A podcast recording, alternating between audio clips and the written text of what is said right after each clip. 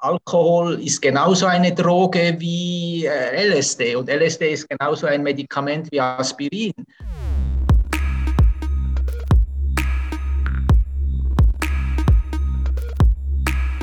Herzlich willkommen zum Podcast von Am Rand. Mein Name ist Miriam Meyerhofer. Psychotherapie mit LSD, das klingt erstmal seltsam. Doch tatsächlich forscht man schon länger zum Thema Psychotherapie mit Begleitung psycholytischer, sprich bewusstseinserweiternder Substanzen. Weltweit werden derzeit 30 Studien dazu durchgeführt. Eine davon leitet Peter Gasser, ein Psychiater aus der Schweiz. Welches Potenzial und welche Risiken er im Einsatz von psychedelischen Substanzen in der Psychotherapie sieht, das hört ihr jetzt. Guten Tag, Herr Gasser. Was glaubt man denn eigentlich, mit bewusstseinserweiternden Drogen in der Psychotherapie erreichen zu können? Ja, also man glaubt nicht nur, ich denke, wir, wir greifen ja auch zurück auf die, auf die Forschung, die in den 50er und 60er Jahren stattgefunden hat, wo man gesehen hat, dass diese Substanzen ähm, tiefgreifende bewusstseinsverändernde Prozesse auslösen können und dass diese Prozesse dann wiederum wie als Katalysatoren wirken können für einen psychotherapeutischen Prozess. Also, dass, dass Menschen ähm, auf, auf diese ungewöhnliche Bewusstseinserfahrung halt, sie erleben sich selber in einem Zustand, den man sonst im Alltag nicht kennt. Und dass diese Art von Verbundenheit oder Vertiefung der eigenen Wahrnehmung, des, vor allem auch des Gefühlslebens und auch des Rückerinnerns sehr oft in, in biografische ähm, Ereignisse Erlebnisse, dass das eine Art Aktualisierung und Vertiefung eines psychotherapeutischen Prozesses bewirken kann. Also sie sind eigentlich ein Hilfsmittel für eine Psychotherapie, sie sind nicht Medikamente wie, sagen wir, Antidepressiva oder wie Schmerzmittel, die man nimmt, um die Symptome zu lindern. Oder wenn Sie eine Schmerztablette nehmen, dann haben Sie hoffentlich nachher weniger Kopfschmerzen, sondern diese Medikamente wirken eben eher als Verstärker eines psychotherapeutischen Prozesses.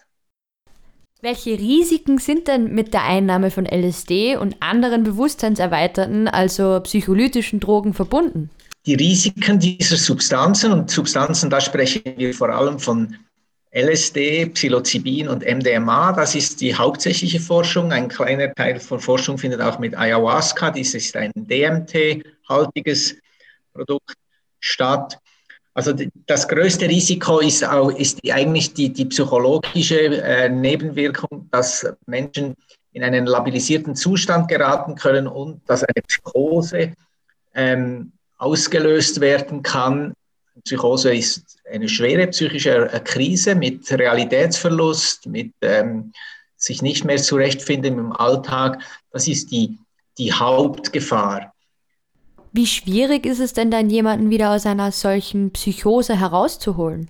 Ich würde mal sagen, eine, eine psychotische Krise ist oft nicht selbstlimitierend im Sinn von, dass man einfach ein bisschen abwarten muss und, und gut zu der Person schauen muss und, und, und nett sein und, und Tee trinken und dann wird es schon besser, sondern eine Psychose erfordert sehr oft sowohl ärztliche Hilfe wie auch in vielen Fällen eine psychiatrische Hospitalisation und auch eine medikamentöse Behandlung mit Neuroleptika zum Beispiel. Also es sind Medikamente, die eine Psychose dämpfen, die, die, die Symptome zum Abklingen bringen können. Ähm, da, da, etwas anderes ist natürlich, wenn jemand in, im Rahmen einer schwierigen ähm, Erfahrung mit, sagen wir, mit LSD so psychosenahe Zustände hat, oder? Wenn man plötzlich irgendwie misstrauisch wird und das Gefühl hat, ja, was ist hier los und ich bin an einem schlechten Ort und die alle schauen so komisch. Das ist ja schon, sagen wir mal, Psychose ähnlich oder Psychose nah, aber das geht dann meistens selber wieder vorbei, wenn die Substanz abklingt. Und dort, wo es nicht vorbeigeht, da denke ich, braucht es in der Regel eine, eine, ärztliche Behandlung oder zumindest ein ärztliches Gespräch, um zu schauen, ja, wie schwerwiegend ist das und sollte man sollte man auch Medikamente ein, äh, verabreichen. In welchem Bereich, also bei welchen Krankheitsbildern wäre denn eine Therapieform mit solchen bewusstseinserweiternden Substanzen für Sie denkbar und sinnvoll? Also ich sage es eher umgekehrt, wo, wo eben die, die, Substanzen nicht helfen. Sie helfen dort nicht, was wir gerade gesagt haben, bei, bei Psychosen oder bei schweren Persönlichkeitsstörungen, Borderline-Persönlichkeitsstörungen zum Beispiel. Aber sonst würde ich eher sagen, die, die psychedelischen Substanzen helfen dort, wo Psychotherapie hilft, weil es ja eben auch eine Psychotherapie ist. Also bei Ängsten, bei Depressionen, bei, bei Suchterkrankungen, einfach bei Zwangserkrankungen, was wir psychotherapeutisch zu behandeln versuchen, sollten wir auch mit psychedelischen Substanzen zu behandeln versuchen. Und natürlich das, das auch dann zu erforschen, um zu sehen, wie gut wirkt es bei Zwangserkrankungen. Dass wir jetzt bei Ängsten und bei Depressionen die meisten Forschungsprojekte haben, das hat verschiedene Gründe. Unter anderem halt der Grund, weil das sehr häufige psychische Erkrankungen sind. Und wir halt, man halt auch dort die Forschung ansetzt, um zu sagen, ja, bei sehr häufigen Erkrankungen ist halt auch der Behandlungswunsch ähm, am größten, dass wenn man jetzt sagen kann, dies, diese Medikamente helfen bei therapieresistenten Depressionen oder bei, bei langjährigen ähm, Angsterkrankungen, dann hat man natürlich eine, einen guten Trumpf in der Hand zu sagen, das ist eine wirksame Behandlung für das Leiden von vielen Menschen. Sie arbeiten ja derzeit an einer Studie zum Einsatz von LSD in der Psychotherapie. Können Sie uns da kurz erzählen, was genau Sie da machen? Es ist die zweite Studie, die ich mache. Ich habe vor zehn Jahren, vor 13 Jahren ein Pilotprojekt angefangen. Ähm, LSD unterstützte Therapie bei Patienten mit existenziellen Ängsten im Rahmen von schweren körperlichen Erkrankungen, also zum Beispiel Krebserkrankungen. Also ist so eine Art ähm, ja, Behandlung, eigentlich eine Begleitbehandlung bei Krebserkrankungen, wenn man so will, eine Art psychoonkologische Therapie. Das haben wir ausgewählt, weil es das in den 60er Jahren schon mal gegeben hat und man gesehen hat, dass man vielen Krebspatienten auch helfen konnte über diese schweren Ängste. Ich meine, es geht nicht darum, die Angst vor dem Sterben wegzutherapieren. Es geht darum, Menschen zu unterstützen bei einer schweren, vielleicht mit dem Tod endenden Erkrankung. Dieses, diese erste Studie war eine Pilotstudie mit zwölf Patienten. Das Aufsehenerregende damals war, dass man das überhaupt machen konnte, ein LSD-Projekt. Das war eigentlich das, äh, das Wichtigste an dieser Forschung, war, dass sie überhaupt stattfand. Die Resultate waren jetzt nicht so außerordentlich, dass, man, dass wir etwas gezeigt hätten, das man nicht erwartet hat. Also wir haben zeigen können, die Behandlung ist wirksam und sie ist auch sicher. Und jetzt machen wir im Prinzip dasselbe Projekt noch einmal mit mehr Patienten, mit 40 Patienten, wo man halt dann statistisch auch mehr aussagekräftige Aussagen erzielen kann. Und wir haben zudem zu diesen ähm, schweren körperlichen Erkrankungen haben wir auch äh, normale psychiatrische Angsterkrankungen auch noch dazugenommen als, als zweite Untergruppe in, in unserem Forschungsprojekt. Aber es geht beides mal um, um diese Angstgeschichte. Halt, also gut, bei den Krebspatienten muss man sagen, wir messen die Ängste. Es ist ja schon eine ganzheitliche Behandlung. Es ist ja nicht, LSD ist ja nicht ein Angstlöser wie, wie äh, die Benzodiazepine, wie ähm, Lorazepam, also ich muss ja nicht aufzählen, sondern es geht um, um die Behandlung dieses, dieses existenziellen Bedrohungszustandes, wenn man so will. Und, aber weil halt unsere Fragebogen so auf die Angstmessung abzielen, weil das auch besonders einfach zu messen ist, man muss ja immer etwas messen in einem Forschungsprojekt, haben wir einfach noch eine zweite, zweite Gruppe eingenommen, normale Angstpatienten, da kann man die gleichen Fragebogen halt auch zur Messung anwenden. Welche Wirkung hat denn LSD jetzt konkret auf die Psyche? Ja, die Hypothese ist, ähm, sagen wir so, wer, wenn jemand LSD nimmt, dann geschieht was im Gehirn. Also LSD wirkt ja auf verschiedene Neurotransmitter, ähm, Rezeptoren, vor allem ähm, Serotonin, auch Dopamin. Und es bewirkt vor allem, dass verschiedene Hirnareale, die ja spezifizierte Aufgaben lösen, diese Areale stärker miteinander verknüpft sind. Also das Sehzentrum und, und, und andere Zentren, höhere Hirnregionen, Frontalhirn, die, sind, die kommunizieren stärker miteinander. Und das ist eigentlich auch das, was man äh, subjektiv empfindet, oder? Die, die, das, die älteste Erfahrung ist, dass Dinge, alles ist mit allem verbunden, so dieses je nachdem spirituelle Verbundenheitserlebnis, könnte man sagen, das ist die neurobiologische Grundlage. Und diese stärkere Vernetzung wenn, wenn die Substanz abklingt, geht das nicht unbedingt weg. Das heißt, wir können immer auch in der Erinnerung, aber auch in diesem starken Erfahren, das sagen dann Patienten, ja, ich habe endlich wieder einmal gespürt, dass ich mehr bin als nur Krebs. Ich habe gefühlt, dass ich noch ein Mensch unter Menschen bin oder dass ich ein Mensch inmitten einer Schöpfung oder einer Natur bin. Und ich glaube, dass zum Beispiel diese Verbundenheitserfahrung eine Veränder eine, ein, die Kraft hat für eine Veränderung, für sie, um sich wieder besser verankert zu fühlen im Leben, nicht so einsam und isoliert oder also, äh, wieder eine Art Zuversicht äh, entstehen kann. Ja, ich eben, es gibt ja auch noch Menschen, die mich gerne haben, plötzlich der, der Blick wieder aufgeht, wo, wo, vorher nur so eine Tunnelwahrnehmung war. Diese, diese Veränderungen, ähm, die sind therapeutisch hilfreich. Im Rahmen einer therapeutischen Behandlung mit Psychedelika sind in Deutschland 2009 zwei Menschen verstorben. Was sagen denn Sie zu diesen Vorfällen?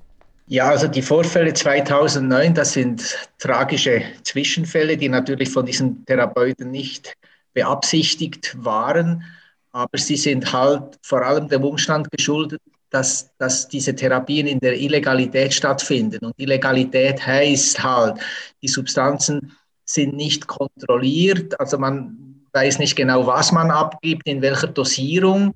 Und ja, dass diese äh, Unfälle sind halt leider passiert durch eine, durch eine Fehldosierung oder er hat im Prinzip eine zehnfache Überdosis verabreicht von MDMA, Ecstasy.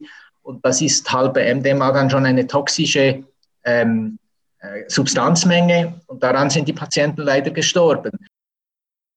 Psychedelische Drogen werden ja aus mehreren Gründen als gefährlich als eingestuft. Ähm, unter anderem ist es ja auch der Suchtfaktor.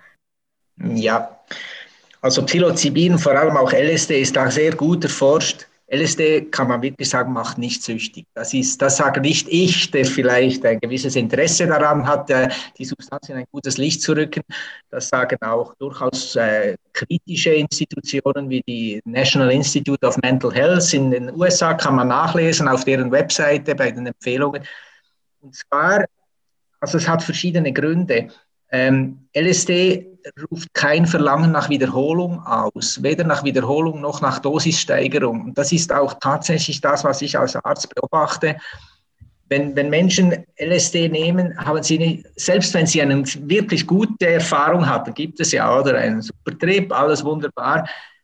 Die Leute sagen dann nicht, ah, das war toll, ich mache das nächsten Sonntag gerade wieder, sondern es ist auch irgendwie, ist es auch ein bisschen anstrengend und es löst diese, dieses, diesen Wunsch nach Wiederholung nicht aus. Oder das ist ja beim Alkohol spürt man das ja gut, wenn man Feierabendbier trinkt im Sommer, am nächsten Tag hat man ja auch wieder Lust auf ein Feierabendbier. Ist ja auch nicht ein Problem in dem Sinne, aber dort spürt man eigentlich die, den Wunsch nach Wiederholung. Ich habe oft Patienten getroffen, die frage ich dann natürlich auch, haben sie auch schon LSD gehabt? Und dann, es gibt wirklich zahlreiche Leute, die sagen, ja, da war ich jung war, in den 70er Jahren oder den 80er Jahren, habe ich dreimal LSD genommen, war alles prima, äh, es hat mir gut getan, aber ich habe nie mehr Interesse gehabt, das zu wiederholen, bis heute nicht. Und dann sind da irgendwie 30 oder 40 Jahre dazwischen. Und auch bei unseren Studien ist das überhaupt kein Thema. Und bei Ihrer derzeitigen Studie, wie sieht der Ablauf für eine Patientin jetzt konkret aus? Das eine ist die Aufnahmephase, aber dann gibt es eine Vorbereitungsphase, in der es um den Vertrauensaufbau geht, also und zwar gegenseitig. Die Patientin muss mir vertrauen können und ich ihr, sonst geht es nicht. Es braucht das gegenseitige Vertrauen. Da gehört ein, eine Vorbereitungsphase, Gespräche dazu. Und dann am Tag, wo Sie die Substanz einnehmen, ja, da beginnt es am Morgen um 9 Uhr zum Beispiel, ein kleines Vorgespräch, um halb zehn nimmt, nimmt sie dann das LSD ein und dann geht es etwa eine Stunde, bis das zu wirken beginnt. Und dann ist die Wirkung eben acht bis zehn Stunden, manchmal zwölf Stunden. Ähm, aber so die ersten acht Stunden gibt es dann Anfang der Wirkung, dann gibt es eine Plateau-Höhepunktphase und dann langsam geht die Wirkung, dann wird sie dann schwächer über Stunden. Und in dieser Zeit liegt der Patient, die, die Patientin sehr oft einfach hier im, im Zimmer, im Sprechzimmer, auf einer Matratze, ist ruhig ähm, und ich spiele Musik ähm, von der Stereoanlage. manchmal trommle ich ein bisschen, aber dazwischen ist auch längere Phasen, wo es ruhig ist, einfach Stille. Und je nachdem gibt es kürzere oder längere Gespräche. Aber wie gesagt, ich sage den Patientinnen, ja, sie müssen nicht, sie müssen mir nicht rapportieren, was sie gerade erleben. Aber wenn sie eine Frage haben, klar, dann dürfen sie mich natürlich ansprechen und dann besprechen wir das. Und dann so gegen Abend, vielleicht um 6 Uhr, dann essen wir etwas zusammen, so ein bisschen Sandwich und Kuchen oder sowas, eine kleine Mahlzeit. Und wenn es den Patientinnen und Patienten gut geht, dann dürfen sie so 7, 8 Uhr dürfen sie dann nach Hause gehen und, oder ins Hotel und dort übernachten. Wie wird das generell angenommen von, von Ihren Kolleginnen und Kollegen, von anderen Psychotherapeuten? Erfahren Sie da Unterstützung oder eher Gegenwind? Ja, also unterschiedlich. Also ich glaube, vor zehn Jahren oder vor 15 Jahren, wo ich mit dieser Forschung dann begonnen habe, da waren viele Kollegen sehr skeptisch. Auch die Universitäten natürlich, das war alles so ein bisschen zwielichtig oder so. Und mittlerweile denke ich, spüre ich Respekt für meine, es gibt natürlich immer noch viele Kritiker und Kritikerinnen. Viele sagen, sagen vielleicht, ja, für mich wäre das nichts oder es interessiert mich nicht besonders, aber wir sehen, dass das auch eine seriöse Arbeit ist, dass, dass ihr das irgendwie ernsthaft macht und dass auch die Resultate glaubwürdig positiv sind. Was würden Sie denn wirklich ablehnenden Kritikern entgegnen? Den Kritikern würde ich sagen, ja, Kritik ist immer okay. Das ist ein Teil des wissenschaftlichen Diskurses. Das so, so gewinnen wir Erkenntnis. Ich habe überhaupt nichts gegen Kritik. Ich habe nur etwas gegen Vorurteile. Und den Kritikern würde, würde ich sagen, orientieren Sie sich doch an den Fakten, an den Forschungen, die gemacht werden, an den Resultaten. Und dann kann man immer noch kritisch sein, oder? Das ist schon kein Problem. Es ist auch nicht, ich bin kein Missionar, oder? Ich will nicht die ganze Welt bekehren. Ich möchte nur, dass diese Substanz ihren Platz kriegt, ihr dass ihr Potenzial genutzt werden kann. Aber dass es andere Methoden gibt, die auch gut sind und andere Therapeuten, die mit anderen Methoden arbeiten und von diesen überzeugt sind, das ist wahr. Mit welchen Vorurteilen werden denn Sie im Zusammenhang mit psychedelischen Drogen konfrontiert? Ja, ich meine, das Vorurteil fängt schon beim Wort Droge an. Brauchen Sie übrigens auch. Das machen halt die Juristen, oder? Die Juristen, das sind die Drogen, sind die illegalen Substanzen. Das Wort Droge ist schon ein Vorurteil, weil, weil es, ist, es hat keine medizinische Berechtigung, oder? Das ist eine rein gesellschaftliche Einteilung, eine, eine historische, gesellschaftspolitische Einteilung. Alkohol ist genauso eine Droge wie äh, LSD und LSD ist genauso ein Medikament wie Aspirin. Äh, das ist eher, äh, Droge hat halt den Nachteil, dass es, es ist schlecht definiert und es ist nur in dieser, in dieser gesellschaftlichen ähm, Konnotation macht es überhaupt Sinn, oder? In der Medizin reden wir ja nicht von Drogen. Wenn Sie da Prognose abgeben würden, glauben Sie, dass es wahrscheinlich ist, dass es da in den nächsten zehn oder sagen wir in den nächsten fünf Jahren vielleicht eine Zulassung zumindest für den medizinischen Bereich geben wird? Ja, also im Moment ist meine Prognose schon eher optimistisch, dass das stattfinden kann. Weil in den letzten etwa drei Jahren plötzlich auch ähm, Pharmafirmen, vor allem Investmentfirmen, die im Pharmabereich investieren, auf den Plan kommen, die mit sehr, sehr viel Geld versuchen, die Forschung voranzutreiben, damit diese Substanzen ähm, zugelassene Medikamente werden können.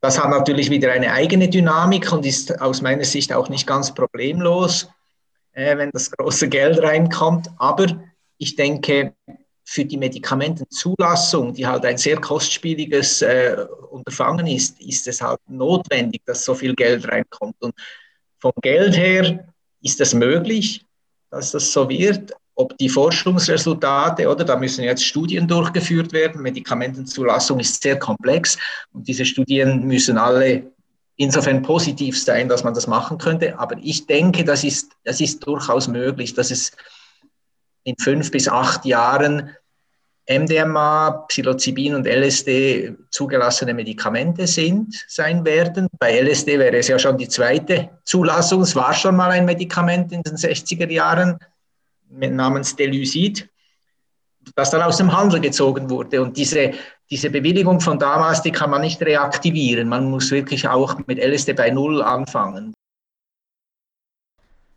Herr Gasser, vielen Dank für das Gespräch. Gleichfalls, ja, gerne geschehen.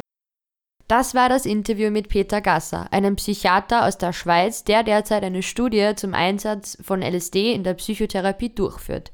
Nähere Informationen zu Anlaufstellen bei Sucht und die dazugehörigen Links findet ihr in der Beschreibung zu diesem Podcast. Das war's für heute mit dem Am Rand Podcast. Danke, dass du dabei warst. Bis dahin, schau hin.